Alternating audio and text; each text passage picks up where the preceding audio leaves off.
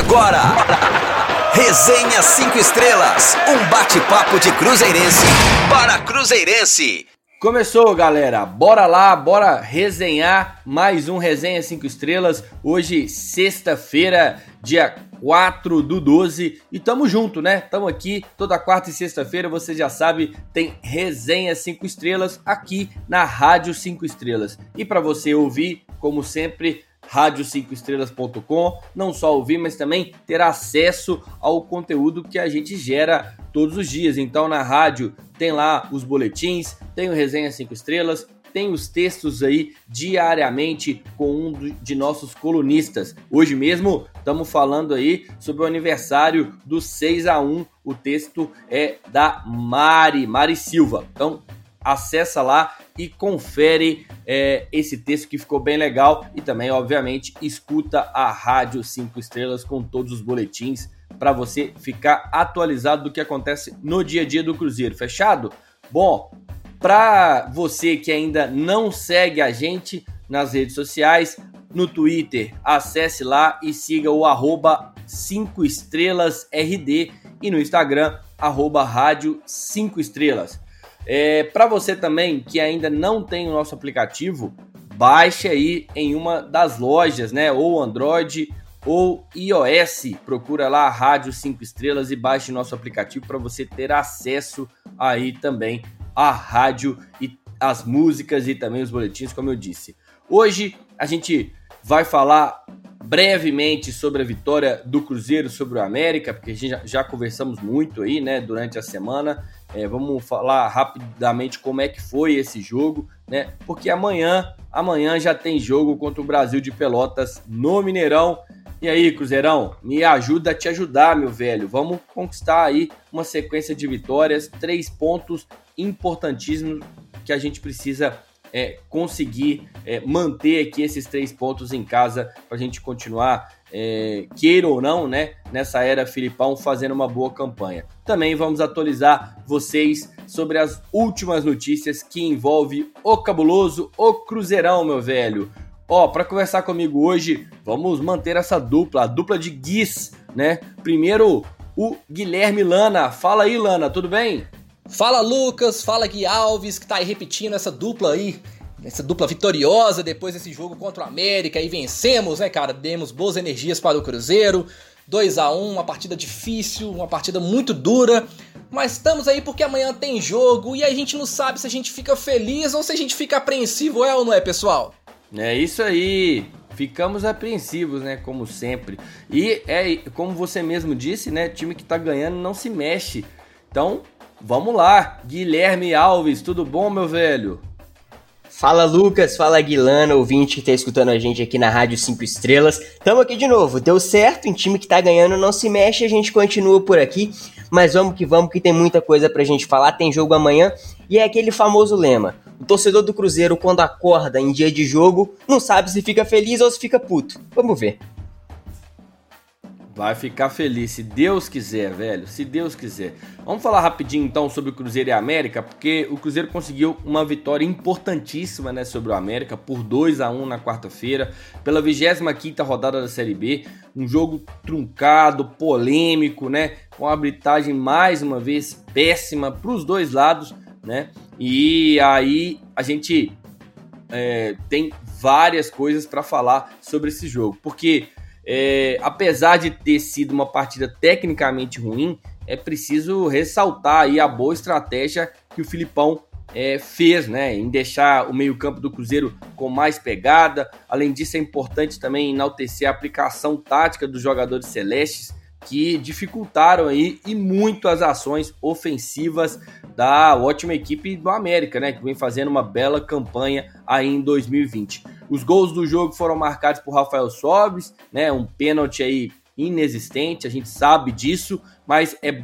sempre bom lembrar, né, que o Cruzeiro tem sido é, prejudicado há algum tempo nesse campeonato, no ano de uma forma geral. Né? Mas o Potker, o fato é que o Potker foi esperto, foi malandro, caiu dentro da área, colocou a dúvida na, na cabeça do juiz e aí ele apontou a marca da cal, meu amigo, e foi pênalti para o Cruzeiro. Depois, o Cruzeiro ampliou aí o marcador, né, com o gol de cabeça do Manuel após excelente cobrança de escanteio do Felipe Machado, né? Logo ali no início do segundo tempo, após uma blitz mesmo do Cruzeiro, porque o Cruzeiro teve uma sequência de grandes chances de fazer o segundo gol e aí no segundo tempo com essa é, cabeçada do Manuel a gente conseguiu fazer 2 a 0 depois é, o América fez o, o gol aí, né, da, de não de empate, né, mas para não ficar deixar o placar do América no zero, descontou aí, a, fez o 2 a 1 com o, o Anderson, né, é, empatando aí de cabeça, até uma falha da defesa do Cruzeiro. Então, com a vitória no clássico, o Cruzeiro subiu aí para a 15ª posição com 31 pontos e abriu aí 7 pontos da zona de rebaixamento, ficando também a 10 do G4 para começar em alto astral, para a gente lembrar como é que foi a narração, que a gente, você já sabe, sempre aqui estamos narrando os jogos do Cruzeiro. Então, para a gente lembrar como é que foi essa narração e lembrar como é que foi essa vitória, vamos escutar aí novamente os gols da partida? Bora lá? Nosso narrador Gabriel Nogueira voltou para a transmissão e mostrou que estava com pé quente, meu velho. Vá lá, Gabriel, é com você, Cruzeiraço! O Sobis, tio Sobis, eu quero ver, atenção, 13 minutos, Sobis bateu! Zero! Gol do Cruzeiraço!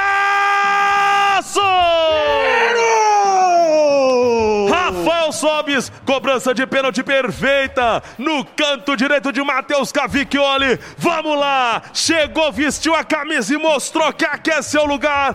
Tio Sobes, Rafael Sobes, enlouquece a nação azul. Vamos lá, Sobes, azul e branca a sua farda, carregada por milhões, Lucas. É, meu amigo, o Sobes, o tio Sobes, é bola para um lado, goleiro para o outro seriedade na cobrança, bateu forte, de peito de pé, lá no canto direito do goleiro Matheus, sem chances. É Cruzeiro 1 a 0, Gabriel. Vamos pra cima, meu filho! Cruzeiro, atenção, vai pra cobrança de escanteio Felipe Machado. No pagode doido, quem sabe agora? Atenção, Machado bateu fechado a cabeçada! Eu falei!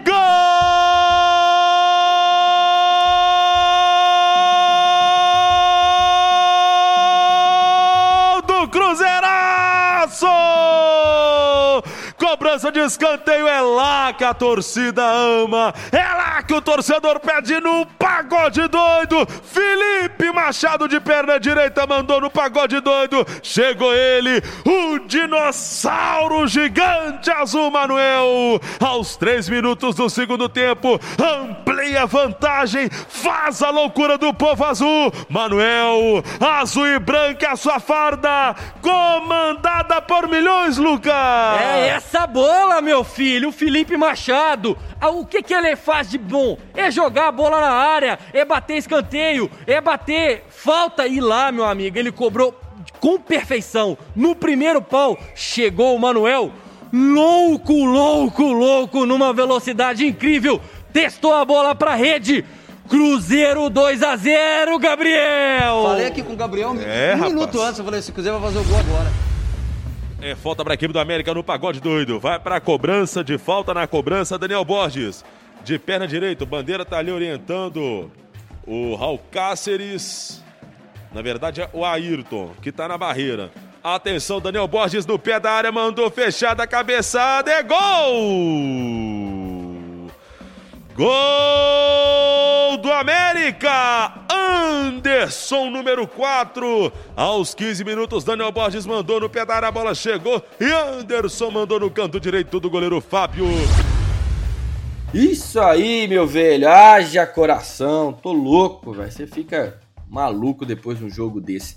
Mas enfim, antes da gente começar aqui o nosso bate-papo, vou só passar rapidamente aqui o scout do jogo para a gente ter uma noção de como foi a partida. Cruzeiro teve uma posse de bola de, é, de 33%, né? O América dominou aí, no geral, a posse de bola, 67%. O Cruzeiro teve 14 finalizações contra 11 do América, 5 do Cruzeiro foram a gol, 4 do América foram a, é, a, na direção do gol. O América finalizou mais para fora, 6 contra 5 do Cruzeiro. O Cruzeiro teve 4 chutes, chutes travados, é, escanteios empatados 5 a 5 impedimentos o Cruzeiro teve dois, o Cruzeiro cometeu 33 faltas no jogo e tomou seis cartões amarelos.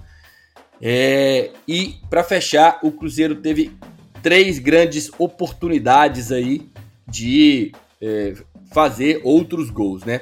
Bom, o Guilherme Alves, como é que você viu essa partida de ontem? Na verdade, de ontem não, né? De quarta-feira. E como é que você é, vê é, é, o Cruzeiro nesse momento? Gostou da atuação?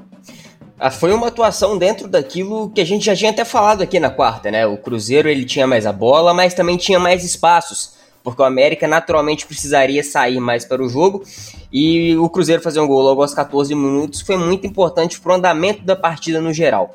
A estratégia com os três volantes, a gente até tinha comentado aqui também que daria certo apenas se fosse para dar mais sustentação no setor defensivo, foi exatamente isso que aconteceu.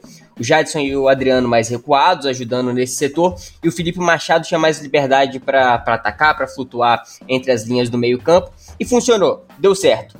Mas o mais importante é que o Cruzeiro teve resiliência para não se abalar depois de tomar o primeiro gol do América e manteve a cabeça erguida soube administrar a vantagem mesmo num jogo tão atípico por conta de uma arbitragem bem ruim e principalmente soube sofrer. Na Série B, você precisa saber sofrer se você quiser vencer partidas. E o Cruzeiro soube, então tá tudo certo. Realmente, na Série B, de uma forma geral, o time tem que saber sofrer. Ô, ô Lana, o Cruzeiro montou uma estratégia aí com três volantes, né? E foi o Jadson, Machado, né? E também o. Gente do céu, me lembra quem. Adriano, foi? Adriano, jovem. Isso, Adriano. Obrigado. Adriano, Jadson e Machado. E escalou aí o Matheus Pereira na lateral esquerda no lugar do Brei. Você acha que essa vitória é, do Cruzeiro começou a ser construída com essas mudanças? Pois é, Lucas, como eu disse no resenha passado, o América é uma equipe que tem dificuldade de jogar em cima dos adversários, né? Então o Filipão foi muito inteligente, colocou os três volantes ali e o Matheus Pereira na lateral esquerda, dando essa segurança. E a partir do momento que a gente conseguiu fazer o gol, a gente começou a controlar mais a partida, principalmente no meio-campo, que é um setor muito forte do América. Então, a partir do momento que o Sobis fez o gol, a gente começou a picar o jogo, começou a marcar firme ali o meio de campo, sem deixar a transição rápida do América, que precisou ficar lançando bolas o tempo inteiro. Então, assim, o Cruzeiro foi muito inteligente porque era a maneira como tinha, é, tinha que fazer. É a ilusão achar que o Cruzeiro, por exemplo, entraria jogando contra o América é, de peito aberto. A gente tem uma equipe hoje pior do que do América. Então o Filipão ele fez o necessário para que a gente conseguisse vencer e graças a Deus nós conseguimos. É, e se bobear, essa é, performance do América melhor do que o Cruzeiro deve tá vindo desde o segundo turno do campeonato do ano passado, porque o América também fez um, uma boa campanha na Série B, obviamente. O Cruzeiro estava é, péssimo dos péssimos na Série A. Então, com certeza, o América está bem melhor e isso engrandece ainda mais a vitória. Mas assim, a discussão se deu muito depois do jogo, né? Sobre a arbitragem do Delson, né? Delson Fernandes, Fernando Freitas da Silva.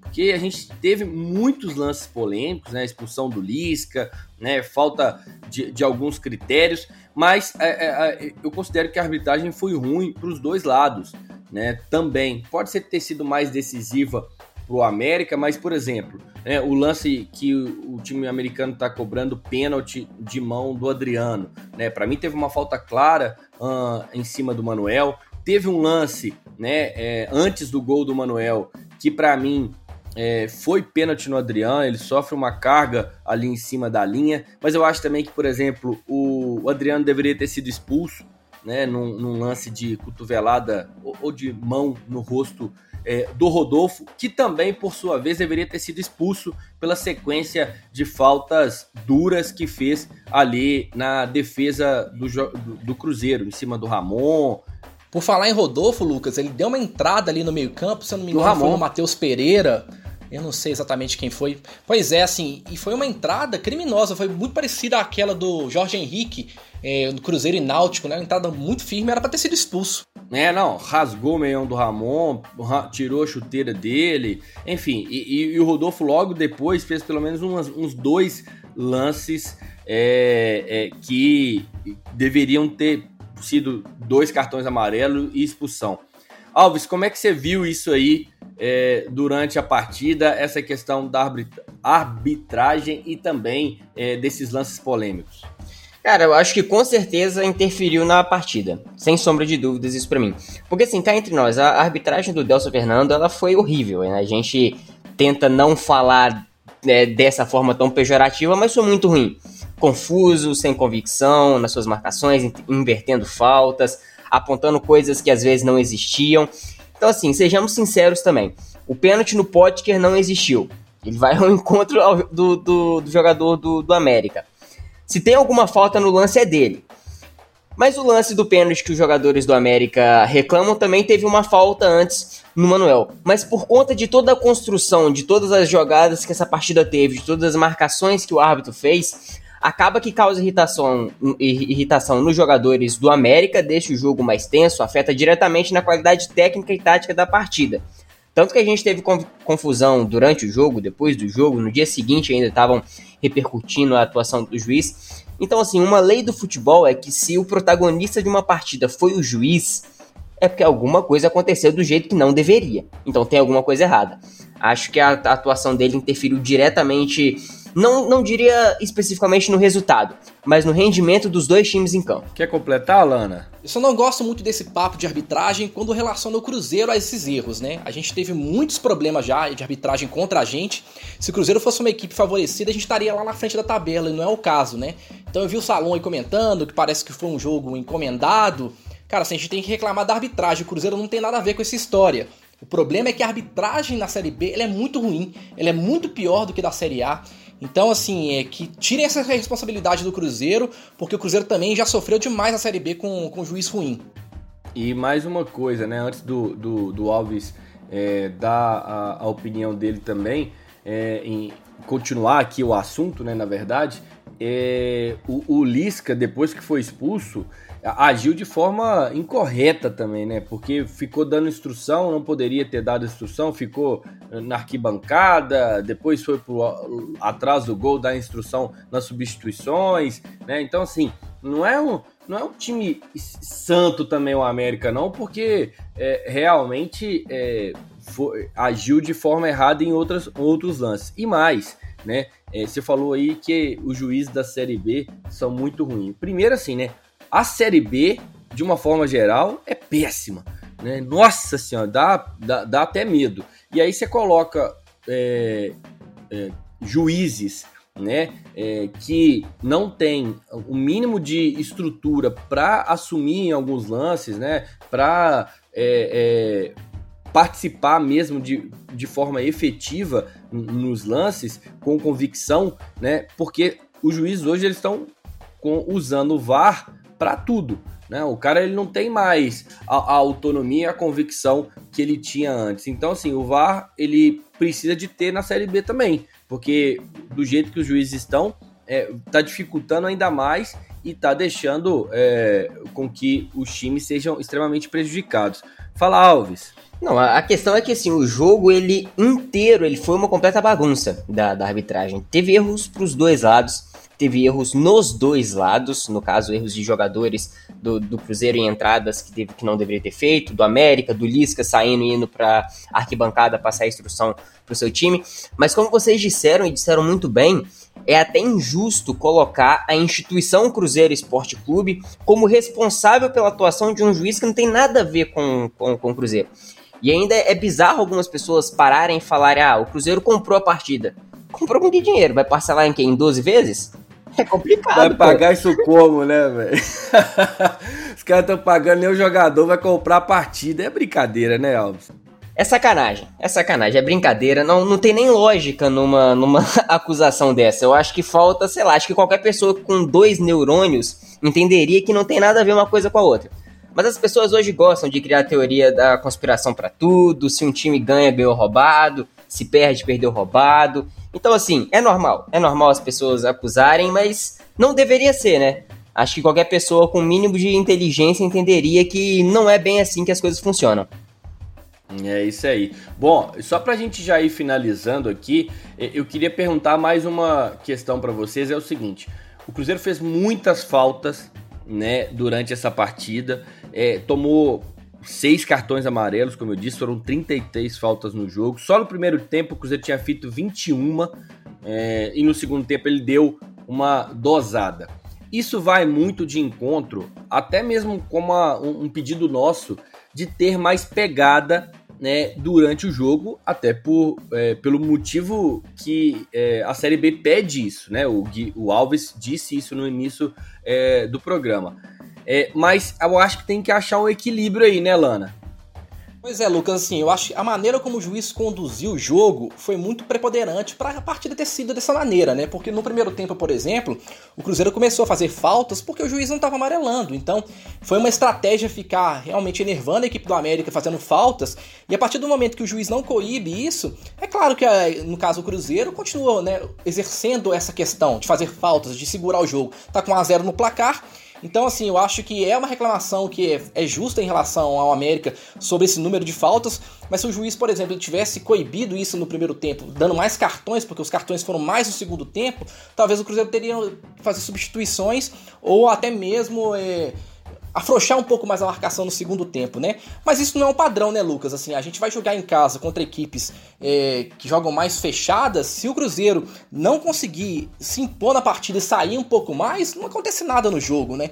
Então, assim, eu acho que foi feito, essa estratégia foi feita exclusivamente para a gente poder enfrentar um América, uma equipe que é forte, uma equipe que é estruturada, tem um meio de campo ali muito forte, e era o que é possível para poder fazer para conseguir o resultado positivo. É, e mesmo fazendo tantas faltas como a gente fez né? O, o Cruzeiro teve as melhores chances dentro do jogo, né, Alves? Sim, sim, com certeza. O Cruzeiro ele perdeu um caminhão de gols durante a partida inteira. Como você bem disse, logo no, no, no segundo gol, no gol do, do, Manuel, o Cruzeiro perdeu pelo menos umas três chances de, de, de, ampliar o placar naquele momento, e uma delas uma chance claríssima, claríssima, sem contar o pênalti não marcado ainda, que eu tô com você também. Acho que foi pênalti em cima do, do Adriano, mas depois pouco importou que o Cruzeiro acabou fazendo gol de qualquer jeito. Mas isso tem sido até uma tônica em todas as partidas do, do Cruzeiro. Por mais que a gente bata na tecla da falta de criação, é, nem que seja levantando a bola para a área, o Cruzeiro consegue oferecer perigo aos seus adversários, mas peca muito. Peca na finalização, peca no, no remate final peca na finalização da jogada. Isso não dá pra, pra gente continuar contando que o Cruzeiro vai fazer cinco gols durante a partida, aliás, vai fazer dois gols durante a partida e perder mais cinco. Não, a chance que tem que ter tem que finalizar. Tem que finalizar de forma certa, tem que fazer o gol. Porque uma hora ou outra o Cruzeiro vai enfrentar um adversário que não vai dar tantos espaços. E aí, na chance que aparecer, o Cruzeiro precisa matar o jogo, precisa fazer o gol. Não dá para contar com a sorte em todas as partidas. É, e assim, uh, só resgatar dois lances, né? Logo a, antes do gol. A primeira chance que o Arthur Kaique perdeu, ela é até aceitável, né? Mas a segunda ele não pode perder. Não pode perder aquele tipo de gol de forma alguma, né? O, o Cavicchioli era ele o Cavicchioli, né? Na perna boa dele, né? Então não pode perder esse tipo de gol e por sorte logo depois né? É, numa bela cobrança de escanteio do Felipe Machado, que é, é com certeza uma das melhores é, é características do Felipe Machado. É, cobrou muito bem no primeiro pau, uma bola muito perigosa e o Manuel conseguiu guardar. Mas se o Manuel não faz aquele gol, o Cruzeiro teria empatado o jogo, perdendo dois, no mínimo, dois, três gols na cara, né, Lana? É aí, Lucas, e tem aquele lance do Thiago também, naquele né, contra-ataque, né? O Ayrton rolou a bola pro Thiago, ele na cara do gol, chutou a bola por cima, uma bola que um centroavante não pode perder, né? E assim, é, nem é falando mal do Thiago, acho que é um jogador que se movimenta bem, tem boa. É um cara que se envolve na partida, é dedicado, mas ele, como centroavante, ele tem que treinar mais esse fundamento. Eu acho que ele tem errado muitos gols parecidos, recebendo essa bola e chutando a bola por cima. Então não é nem para queimar o jogador, não. Eu acho que ele tem muito potencial, mas precisa calibrar mais esse pé, né? Assim, um atacante ele sobrevive de gols.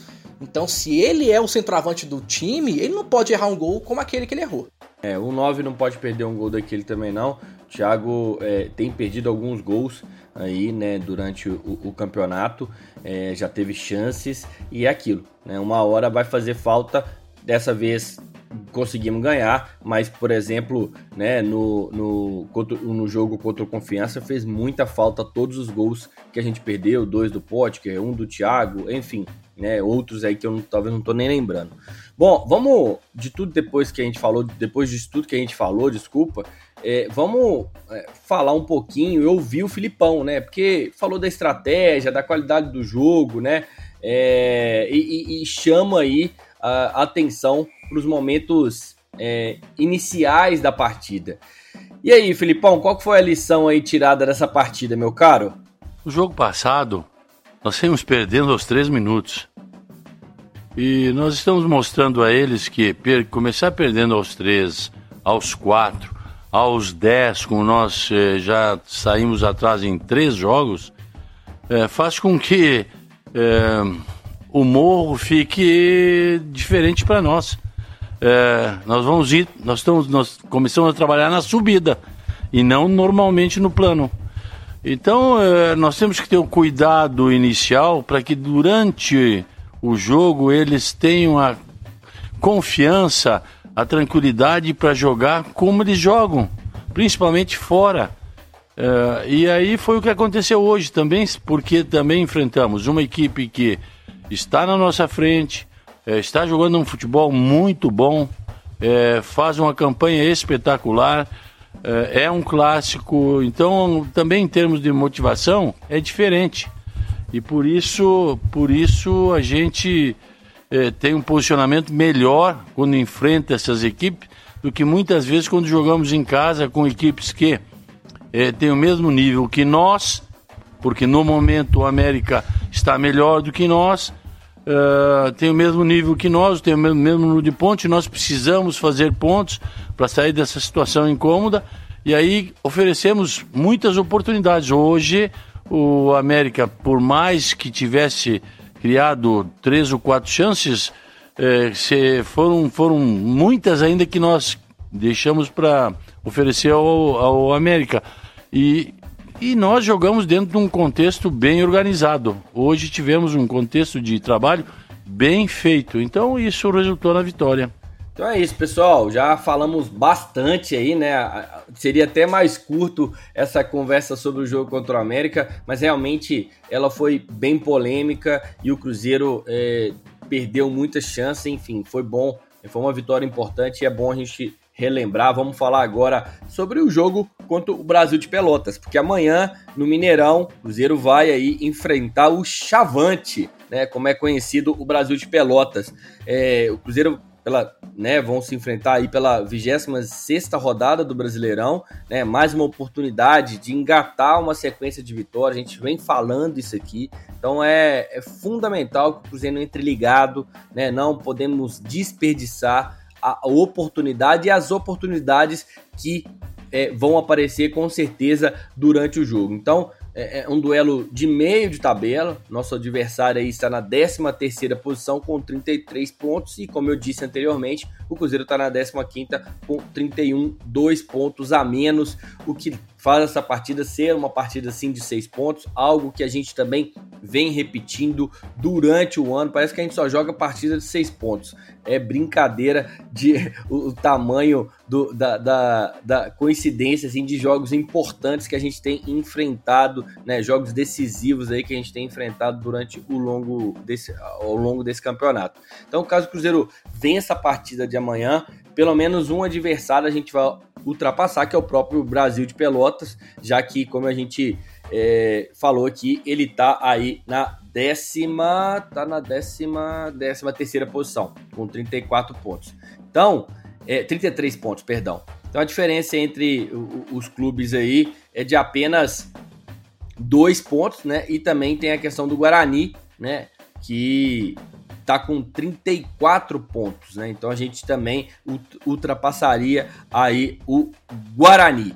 É, deixa eu ver o que é mais. Dependendo aí dos resultados, né? A gente pode é, pegar um elevadorzinho aí, né? E é aquele dilema, né? Cruzeiro dentro do Mineirão contra o adversário teoricamente mais fácil, é, a gente sempre perde, né? Então é, é algo que a gente precisa de ficar muito, muito esperto para que a gente consiga manter os três pontos aqui é, em Belo Horizonte. Ô, Lana, antes da gente falar mais sobre a expectativa do jogo, atualiza aí pra gente sobre o, o, plantel do Cruzeiro e também do Brasil de Pelotas. É isso aí, Lucas. A gente tem a volta do Marcelo Moreno, que cumpriu suspensão automática pelo terceiro cartão amarelo, porém a gente tem um desfalque certo, né, que é o William Potker, que deixou o clássico com uma lesão muscular na coxa uma lesão de grau 2, né? Tanto é que saiu hoje à tarde o boletim. Deve ficar mais ou menos uns 30 dias de molho, né? Em relação a desfalques por conta de cartão amarelo, no jogo contra o América, nem o William Potker, nem o Ramon e nem o Adriano, os pendurados da partida, foram divertidos com cartão amarelo. Então não temos nenhum jogador suspenso. Porém, como o jogo contra o Coelho foi muito pegado e o árbitro distribuiu cartão mais do que criança é, para Papai Noel em época de Natal, alguns jogadores titulares do Cruzeiro foram pendurados é, são eles, né? A gente tem o goleiro Fábio agora pendurado, o Manuel, o zagueiro, volante Jadson Silva, o Rafael Sobis, o Ayrton, além do próprio Ramon Potker e o Adriano, que já estava com dois cartões amarelos antes do clássico, né? Ou seja, são oito jogadores do atual time titular, todos pendurados. Pelo Brasil, o volante Leandro Leite não renovou seu contrato e deixou a equipe após nove temporadas.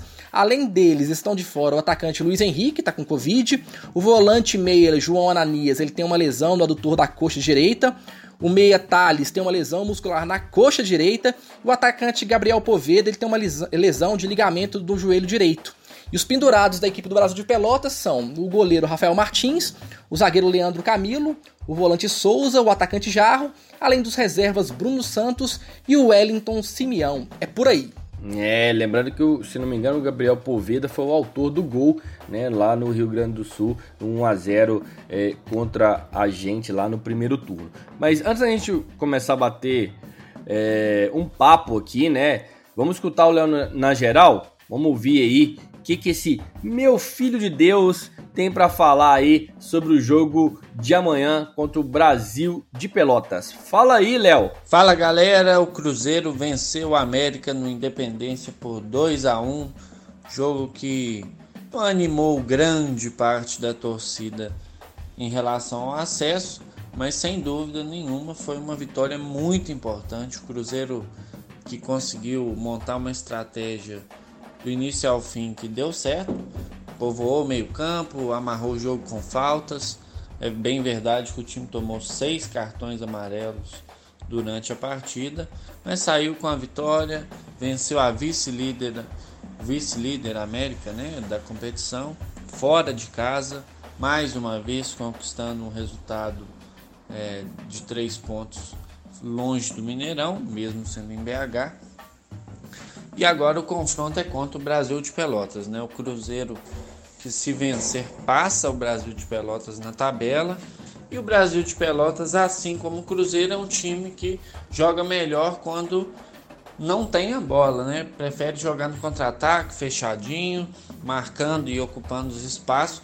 Então, o Cruzeiro é um time que tem muita dificuldade para jogar com esse tipo de adversário, justamente por ser um adversário em que atua da mesma maneira do que ele.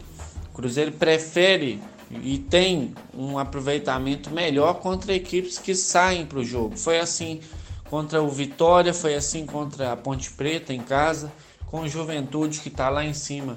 O Cruzeiro empatou por 0 a 0 mas teve grandes chances para vencer o jogo. E amanhã o Cruzeiro, se ele, se ele ocupar os espaços e não partir para cima todo desesperado, eu acho que o Cruzeiro tem tudo para fazer um grande jogo. Tem que amarrar o Brasil de Pelotas e tentar segurar ele no ataque sem muito desespero. O Cruzeiro tem que se impor, mas eu não acho que em alguns momentos ele não deve recorrer ao contra-ataque não. Às vezes se chamar um pouquinho o Brasil de Pelotas, como o time é, gaúcho não consegue jogar com a bola, Dependendo, a gente consegue achar um golzinho no contra-ataque, hein? Quem sabe? Vamos ver o que, que o Filipão tá pensando. O Cruzeiro precisa começar a reação, especialmente dentro de casa, e uma vitória contra o Brasil de Pelotas no Mineirão seria ainda mais importante para quem sabe, mais uma vez, sonhar com esse acesso que hoje ainda é muito distante. Tá bom? Grande abraço, meus filhos! Valeu, Leonardo Jimenez. Tamo junto, meu irmão. Valeu demais. Ô Guilherme Alves, o Brasil de Pelotas, como o Léo disse, é um time diferente aí do América, né? Em termos de qualidade, na forma de jogar. Você acha que o Cruzeiro será escalado com três volantes novamente? É, é, é preciso aí a gente assumir as rédeas do jogo? Você acha que esse esquema de três volantes é, deu certo pro Cruzeiro? E eu tô te perguntando isso por quê? Porque na última, antes do no último resenha, antes da partida contra o América, não era algo que você era muito favorável, né? É, eu acho assim, eu acho que as diferenças entre as duas equipes, elas talvez nem sejam tão gritantes assim no que diz respeito a estilo de jogo. É óbvio que os valores individuais do América são melhores, é um time que tem mais teto, é um time que tem mais jogadores qualificados, mas dentro de campo as ideias não são tão diferentes. O Brasil de Pelotas prefere se defender, tanto que é a terceira melhor defesa da competição, o América é a segunda, mas tem o quarto pior ataque, e o América Mineiro tem o sétimo. Então, assim, definitivamente, com certeza, a gente não vai ver o Brasil saindo para o jogo. Não tem essa característica. Normalmente também dá a bola ao adversário quando joga fora de casa, então a tendência é que o Cruzeiro tenha mais a bola. Justamente por isso, vai ter que vencer o principal desafio das últimas semanas, que é ter criação e superar as defesas mais fechadas. Mas quanto à escalação, é, ainda não sou muito favorável à escalação de três volantes, principalmente jogando dentro de casa quando você é, precisa propor o jogo. Mas já que deu certo contra o América, até pelas equipes terem estilos de jogos parecidos, pode ser que o Filipão inicie do mesmo jeito, com três volantes. Mas eu, particularmente, não faria isso. Naturalmente, como eu disse, o Cruzeiro vai ter que propor mais. E justamente por isso o Machado, que atuou na última partida com mais liberdade, chegando mais à frente, entre aspas, como um 10 que o Cruzeiro não tinha, pode perder lugar para um homem mais de frente, que nesse caso eu acho que, de novo, a única opção é o Regis, já que o William Potker está machucado, o Arthur Kaique deve entrar no seu lugar, então as opções ficam mais limitadas ainda. Mas se não acontecer e o Filipão, por acaso, entrar novamente com três volantes, já que, como a gente disse aqui, um time que está ganhando não se mexe, pode ser que o Filipão tenha essa ideia também acho que se a coisa apertar durante o jogo, seja natural a entrada de mais homens de frente durante a partida. Mas assim, é, por mais que eu tenha as minhas restrições quanto a, a três volantes, acho que se deu certo contra um time que joga de uma forma parecida contra o próximo adversário, não teria nada contra com o Filipão entrar assim. Eu disse a questão de entrar com mais um homem de frente, justamente para o Cruzeiro ter que propor mais o jogo. Mas é meio que uma escolha quase pessoal. Mas quem escala o time não sou eu, é o Filipão. Então o que, que ele escolher a gente vai apoiar. É, e só antes de colocar o Lana nessa resenha aqui também sobre o, jogo, é, você está falando do meio-campo aí, né? Você colocou o Regis como a única opção, mas apesar é, de tá, não ter estreado ainda, o Picolomo já passou da hora, né, Alves? Ah, passou, a torcida cobra já há um tempo, né? O, o Filipão até deu uma entrevista falando que ele não estava ainda em condições físicas ideais. Talvez esteja sobrando é peso, né, galera? ah, não, mas já não é possível, Não é possível, já, assim, é porque é o seguinte, galera, por que, que eu tô perguntando isso? Por que, que eu tô falando isso? Porque, tipo assim, é, é, eu vou pegar um, uma parte da frase do Alves. É, o, o Machado como 10 não dá, cara. É, o Cruzeiro precisa de. Eu acho que é o seguinte: a gente está perdendo a oportunidade de ter um meio-campo pegador e colocar um cara para criar. A gente está jogando com três meias, três meio-campo. E eu acho que a gente tem que jogar com quatro. Tem que jogar, tirar um, um, atacante. Porque não tá funcionando, cara. É assim, é, não é que não tá funcionando. Não tá funcionando, tá ganhando o jogo. Mas assim, eu acho que a gente tá perdendo a oportunidade de ter um, um meio-campo pegador, né? E que possa criar também. Porque talvez a gente está colocando uma função para o Regis, ou até mesmo para o Picolomo que entrar aí, é, é, algo que ele não sabe fazer, que é marcar Alves. É, eu tenho até medo, assim, quando a torcida cobra demais a presença de um jogador, que a gente já teve experiências de que a gente cobrava muito a presença de um jogador em campo e chegava na hora do, do vamos ver e era totalmente o oposto do que a gente esperava. O próprio Thiago. Exatamente. Não, eu não ia citar nomes, mas já que você citou, tá aí. Então, assim, é, eu acho que quem tá lá dentro treinando tem com certeza, obviamente, uma noção mais apurada do que tá acontecendo do que a gente. Mas eu acho que pelo menos um teste, nem que seja durante a partida, no decorrer do jogo. Eu disse ali atrás que é, a entrada de homens de meio campo e homens de frente, se a coisa apertar, seria natural. Não tô falando para jogar o Giovanni na fogueira. Não tô falando para deixar ele em campo, perdendo de 1 a 0 e falar, cara, resolve aí, salva minha pele. Não é isso. Eu tô falando que em determinado momento ele vai ter que entrar. Se a torcida pede tanto, se, se todo mundo que, que contratou ele fala que ele tem um potencial altíssimo, tá na hora dele tentar pelo menos mostrar isso. Não precisa começar o jogo jogando, mas eu acho interessante ele entrar pelo menos no decorrer da partida pra gente saber o que, que ele pode oferecer e o que, que a gente pode, principalmente, esperar dele daqui pra frente. Que vai ver a gente tá botando uma expectativa tão alta nele, vai chegar lá e falar, pô, tá, isso. isso. E é assim, né? É, talvez seja. E aí vamos colocar a fala do Filipão. Talvez seja justamente por isso, né? Pra não, a gente não falar, pô, é isso, é, que o Filipão tá segurando ele um pouquinho a mais do que a gente é, espera. Lana, a gente já falou aqui do meio-campo e aí eu queria trazer você para falar do ataque, porque o Potker tá fora, né, lesionado, vai pegar aí umas três semanas pelo menos parado, né, uma lesão de grau 2 na coxa, como você mesmo disse. E vamos colocar o Arthur Kaique mesmo, é, é, é a substituição natural aí é, no lugar do Potker ou você pensa outra coisa? Pois é, eu acho natural a volta do Arthur Kaique. É, talvez tenha uma mudança, de repente, o Marcelo Moreno jogando como centroavante, Rafael Sobis pelo lado esquerdo, Ayrton pelo lado direito. Não sei, mas eu acho que o Filipão não faria isso porque o Cruzeiro perderia um pouco de capacidade defensiva. Por mais que o Moreno, por mais que o Sobs eles lutem muito ali na frente, eles não têm a capacidade de recomposição mesmo que o, que o Arthur Kaique, por exemplo, né? Agora, voltando nesse assunto em relação à questão do, do Picolomo e tal, acho que seria muito interessante, porque assim, ele é um cara que já fez essa função um pouco mais defensiva no Curitiba, mas ele também tem a capacidade de articulação melhor que o Felipe Machado. Então, pra gente manter essa pegada no meio de campo, seria interessante ter um jogador como ele, assim, mas de fato eu não sei como é que tá a condição física do jogador, é porque querendo ou não, para poder deixar o meio de campo mais pegado, isso depende muito, muito mesmo da questão física. Então, é, realmente a gente não sabe como tá, mas de fato ele tem muito mais capacidade de entregar como camisa 10 um armador do que o próprio Felipe Machado. É, e uma coisa que tem me intrigado bastante, eu não sei vocês, mas é, nessa é, nesse momento né, de pandemia e tal, até para preservar a, a saúde dos jogadores, a gente tem a opção de fazer cinco substituições. E o Filipão ele nunca faz cinco substituições. E eu não entendo o motivo, né? A gente. É, eu quero até fazer essa pergunta para ele, porque realmente eu não entendo o motivo de não usar cinco substituições, né, Lana? Ô, Lucas, eu tenho uma ideia, assim. Eu acho que o Filipão não faz as cinco substituições, porque assim, o Cruzeiro ainda é uma equipe em formação. Tem jogadores chegando ainda aí. Então, assim, é uma coisa que até acontecia muito com o Ney Franco. Às vezes substituía demais e o Cruzeiro perdia totalmente o padrão de jogo, né? É, então eu acho que o Filipão ele tenta manter a mesma equipe para que o Cruzeiro ganhe em conjunto, né?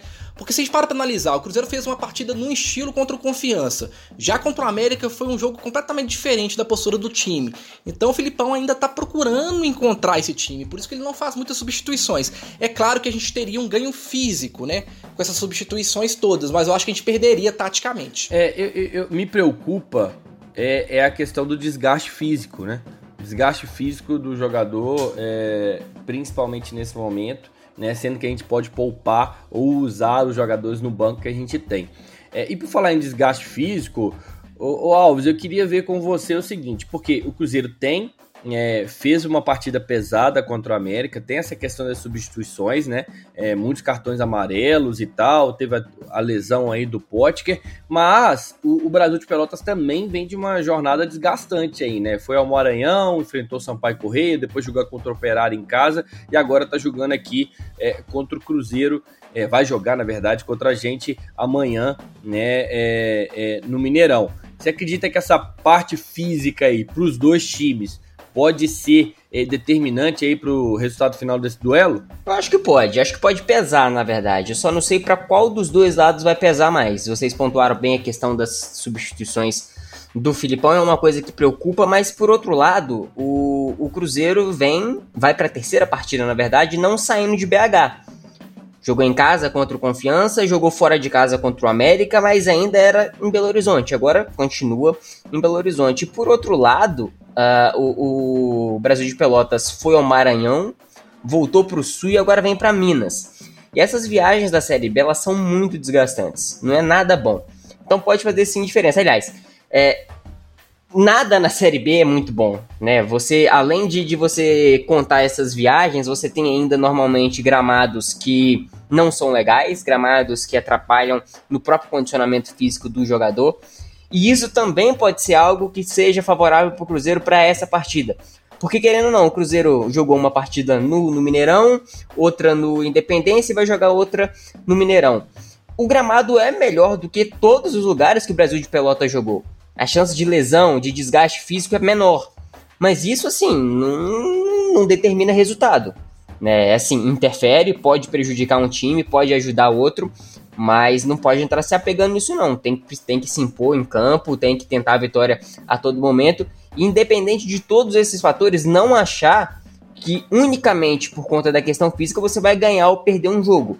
Futebol, como eu já até disse no, no, último programa, ela é uma caixinha e dentro dessa caixinha você tem um monte de coisa. Você precisa usar cada uma dessas coisas. É, essa é, como você mesmo disse, né? A Série B realmente tem muitas coisas ruins, né? É, e por incrível que pareça, né?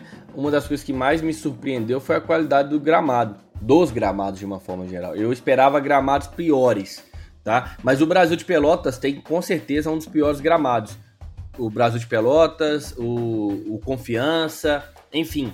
Acho que o CSA também não tem um gramado muito bom, é, mas é, de fato não tem muita coisa é, para destacar na, na Série B de modo geral, assim, né? E o Cruzeiro precisa de ganhar esse jogo porque é, vem justa é, precisa de aproveitar essa sequência é, sem viagem, né? O Cruzeiro jogou contra o Confiança, perdeu, jogou contra o América em BH também, ganhou e precisa de ganhar esse jogo porque vai fazer agora uma mudança literalmente para o Nordeste, vai pegar CRB, vai pegar é, Vitória, então o Cruzeiro precisa aí é, de se preparar e aproveitar bem essa, esses três jogos seguidos em casa, começou com uma derrota, veio essa vitória agora para ficar melhor de tudo aí, pelo menos seis pontos seria o ideal. Olana, quais são os pontos fortes aí é, dos, do adversário de amanhã? Então vamos lá. Como o Gui já tinha adiantado, né, o Brasil de Pelotas tem a terceira melhor defesa da competição. Tomou apenas 20 gols, ficando atrás apenas do América, que tomou 17, e a Chapecoense, que tomou 9, né? Porém, se é bom para um lado, é ruim para o outro, né? Tem o quarto pior ataque. São 22 gols em 25 partidas, ou seja, menos de um gol por partida. O ataque só é melhor apenas do que três times da zona do rebaixamento, que é o Botafogo de São Paulo com 14 gols, que é o penúltimo lugar na competição e diga-se de passagem tem o pior ataque na Série B. O Lanterna Oeste que marcou 17 gols, é, além do Figueirense, antepenúltimo na classificação e que tem apenas 16 gols na Série B. O destaque da equipe é o meia Matheus Oliveira, o artilheiro do time com 5 gols e também é líder em assistência. Por exemplo, dos seus pés é, saíram 3 gols, né? Então, um jogador ali inteligente que joga de maneira centralizada, mas flutua bem dos dois lados ali entre as linhas. Então, é um jogador que a gente tem que tomar cuidado. E o Della Torre também é um centroavante perigoso, inclusive foi dele o gol da vitória sobre o Sampaio Correia, né? Do Brasil de Pelotas, fora de casa na penúltima partida. E tem um dado engraçado. Das sete vitórias do Brasil no campeonato, três foram fora de casa, foi Sampaio Correia, Juventude e Botafogo. Depois foram cinco derrotas e cinco empates jogando longe do Rio Grande do Sul. E outro fato interessante é a equipe que mais empatou na competição, são 12 empates. Então mostra que é um adversário que vende muito caro as, as derrotas, né? Boa, Gui. Ó, fato é que a gente tem é, um jogo muito difícil para amanhã, né? O, o, o, Brasil de Pelotas vem jogando fechado para normalmente já faz o Cruzeiro, né? Geralmente também tem dificuldade com esse tipo de, de, de jogo, né? De proposta de jogo do adversário. Então vamos ver aí como que o Cruzeiro vai se comportar é, durante essa partida, como que o Cruzeiro vai reagir aí às ações é, do Brasil de Pelotas e quem sabe a gente mantém aí, conquista né, os três pontos. É, vou passar aqui a, a provável escalação. O Cruzeiro deve vir com Fábio, Cáceres, Manuel, Ramon, Matheus Pereira, né? Deve se manter aí na lateral esquerda. O Ramon também se mantendo na zaga. Um, elogio, né? Aqui a Manuel e Ramon, uma bela dupla de zaga do Cruzeiro, muito firme, jogando muito bem. Né? O meio-campo A gente também acredita que vai se manter aí com, com três volantes, porque o Filipão está tentando achar né, um time né, ideal, repetiu o time contra o Confiança, perdeu o jogo e agora nesse no, nessa nova formação, como ganhou do América, deve manter aí Adriano, Jadson Silva e Machado, mas também existe aí a possibilidade de entrada do Regis. É, e também lá no ataque a gente deve ter essa substituição simples né, do, do Arthur Kaique no lugar é, do Potker. Então o Cruzeiro deve ir com Ayrton, Arthur Kaique e Sobis. Brasil de Pelotas, Rafael Martins, Rodrigo Ferreira, Leandro Camilo, Everton e Bruno Santos, Souza, Bruno Matias, Bruno José e Matheus Oliveira. Lá na frente, Jarro, grande Jarro e Dela Torre. Dela Torre, o atacante é, do Brasil de Pelotas. Galera, mais alguma consideração? Como é que você acha aí, Alves, que acha que vai ser o resultado aí? Dá um chute aí pra gente fechar esse essa fala aqui, esse pré-jogo, mais ou menos aqui, é, contra o Brasil de Pelotas. Se eu acertar, eu ganho um aumento? Ganha, aumento de tempo de trabalho. 2 a 0 Cruzeiro. Aprovo, eu aprovo. 2 a 0 Cruzeiro. Então, se o senhor aprova, você também terá um aumento de trabalho. Parabéns. E agora é o seu placar, amigão. Pois é, Lucas. Meio a zero pro Cruzeiro. Pode ser gol do Filipão, gol do Fábio de Dente. Não interessa, meu amigo. O importante é o Cruzeiro fazer essa vitória. Importante demais pra gente. Nem que a bola entre com o vento, meu amigo. Mas meio a zero já tá bom demais.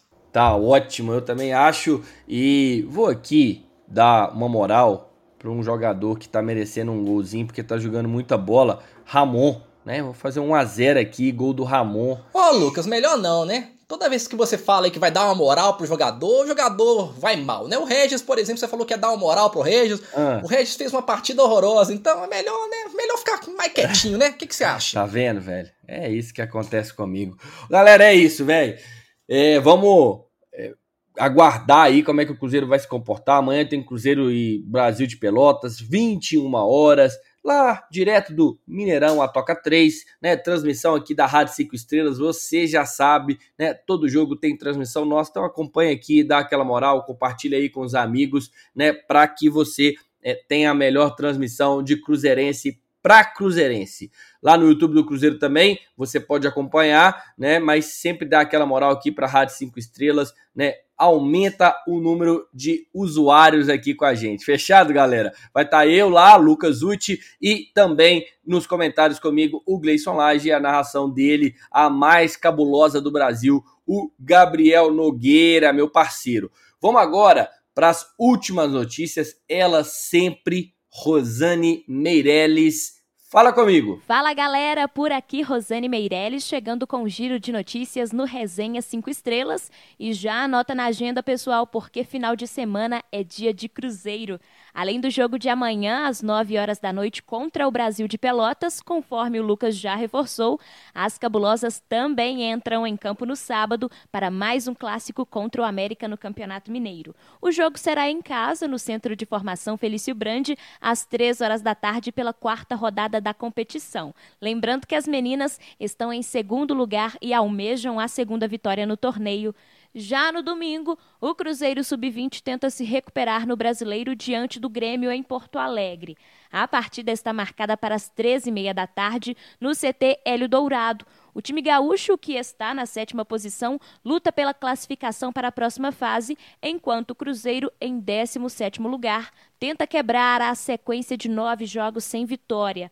E para encerrar o domingão na cor azul, ó, o Sada Cruzeiro busca mais um resultado positivo na Superliga.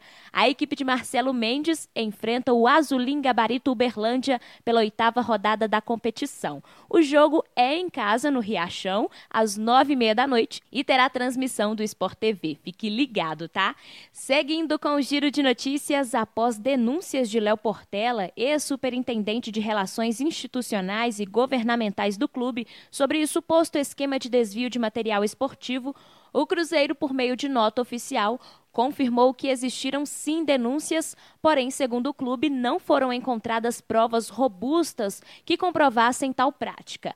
Ainda segundo a nota, mesmo com inconsistência dos indícios de irregularidades, foram aprimorados a segurança e o fluxo de solicitação, liberação e utilização de materiais esportivos para todos os departamentos. De qualquer maneira, o Cruzeiro diz que aguarda a apresentação de provas por parte de Léo Portela para uma possível investigação. A nota diz, abre aspas, como associado, ele, Léo Portela, tem o direito e o dever de levar aos órgãos competentes os documentos que ele acredita configurarem práticas irregulares e ou criminosas que lesem a instituição. Fecha aspas. Pois é, a torcida também tem o direito de saber, viu? Vamos aguardar o desenrolar dessas denúncias graves apontadas pelo deputado. E para encerrar o giro de notícias de hoje, vamos com uma curiosidade bem interessante. Se o Cruzeiro em alguns momentos tem batido a cabeça na Série B, isso não necessariamente significa algo ruim. Não entenderam? Deixa que eu explico. Ó. O gol de cabeça marcado por Manuel sobre o América na quarta-feira é o 14 da Raposa neste fundamento, ou seja, dos 28 gols da equipe na competição, metade deles foram usando a Cuca. Agora ficou bem claro, né, pessoal? E só para ressaltar, ó, além de estar jogando muito, Manuel tá regulando bem neste quesito, viu? Autor de quatro gols de cabeça, o zagueiro é o artilheiro celeste na competição, junto com o atacante Ayrton. Tá demais nosso zagueirão. E aí, galera, o homem está ou não está impossível? Eu deixo essa pergunta aí para vocês. Bom, então é isso, pessoal eu fico por aqui. Um grande beijo e até a próxima! Tamo junto, minha filha. Ah, tá demais, né, velho? Tá demais. Manuel tá jogando muito. Quatro gols no ano, como você mesmo disse, né? É artilheiro aí é, do Cruzeiro. Então, né, tá de forma até surpreendente para muitos. Estou vendo muito comentário. Né? Eu, particularmente, sempre gostei do Manuel. Acho sim que ele não tinha uma sequência, teve muitas lesões, mas desde que o Cruzeiro contratou ele do Atlético Paranaense, eu gosto e acho que sim é um jogador é, que é, pode contribuir muito com o Cruzeiro, mas esse ano em específico, né? Até pela titularidade, né? Pela sequência de jogos sem lesão, acho que está sendo um cara fundamental, não só dentro do campo, mas também fora dele, é algo é, diferenciado a forma como ele tem enxergado a competição. Estão comigo, comigo Alves e Lana. Fala, Alves. 100% contigo. Manuel, inclusive, ele desde que chegou no, no, Cruzeiro, ele exerce um papel não só técnico dentro de campo, né? Ele é um líder dentro de campo e parece que até nos vestiários. Eu acho que quando a coisa mais apertou, quando o Cruzeiro sofreu derrotas em casa, quem botou a cara na maioria das vezes foi ele, e isso é muito importante. Isso mostra que lá dentro tem alguém para puxar a orelha dos caras quando precisar, e o Manuel exerce essa função muito bem. Ele chegou no Cruzeiro com desconfiança, várias pessoas achando que ele já tinha abandonado a barca uma vez, que não tinha mais futebol, e se entregou bem mais do que a gente esperava e bem mais do que outras pessoas que a gente já esperou tanto e acabaram que não corresponderam. Então, o Manuel, esse ano, cara, é de longe, para mim, o melhor jogador do, do Cruzeiro do Campeonato Brasileiro disparado, disparado. Tem algo a complementar, Olana, ou só vai dar tchau pra galera? Concordo demais com vocês. Só quero também falar de um jogador que ele é mais discreto. Ele tem uma liderança técnica no time hoje que é bastante interessante, que é o nosso lateral direito Cáceres, né? É um jogador que é muito importante hoje para a equipe, é um ponto de equilíbrio ali pelo lateral direito. A gente pode colocar a responsabilidade na mão dele, que ele conduz bem aquele lado de lá. E é um cara também que se incomoda com as derrotas, né? Então eu gosto muito do Cáceres, a gente tem que valorizar o Manuel também, mas eu acho que é importante também a gente falar da postura do Cáceres, que é um jogador que também é, merece todos os elogios da gente. Olana, tamo junto, meu velho. Brigadão. Valeu, Gui. Valeu, Lucas. Valeu, Nação Azul. Pois é, amanhã tem jogo. Vamos que vamos, galera. Vamos com confiança. Torcer para que o Cruzeiro consiga recuperar esse, essa moral dentro de casa, né? A Toca 3 sempre foi um, um fator de tanta é, tão a favor do Cruzeiro. Então a gente precisa recuperar esse, esse prestígio novamente. Então vamos torcer para que o Cruzeiro consiga fazer um grande jogo e quebrar de vez essa maldição de não conseguir pontos dentro de casa. É isso ou não é, meu filho? Não pode acontecer que a gente tenha uma sequência boa de resultados. Guilherme Alves, muito obrigado mais uma vez. Tamo junto e mantenha a frequência aqui, hein? Valeu, Lucas. Valeu, Lana. Pode deixar. Eu não vou falar muita coisa, não. Eu vou só pegar minhas tralhas aqui, igual o, o Guilana tá fazendo, e eu vou partir porque é isso, rapaziada. Sextou, com responsabilidade e isolamento social, hein, galera? Valeu! É isso aí, sextou com responsabilidade e não se esqueçam, a pandemia não acabou. Quer se divertir? Abra uma gelada aí na sua casa agora, que é o que eu vou fazer. Já tá ali gelada e vou, meu amigo. Só instalar aqui e tomar uma, porque hoje é sexta-feira. Tamo junto, galera. Bom jogo pra gente amanhã. Vamos pra cima aqui na Rádio 5 Estrelas. Tem jogo, tem transmissão e cola com a gente, dá aquela moral. Um grande abraço para todo mundo. Fui! Você ouviu Resenha 5 Estrelas.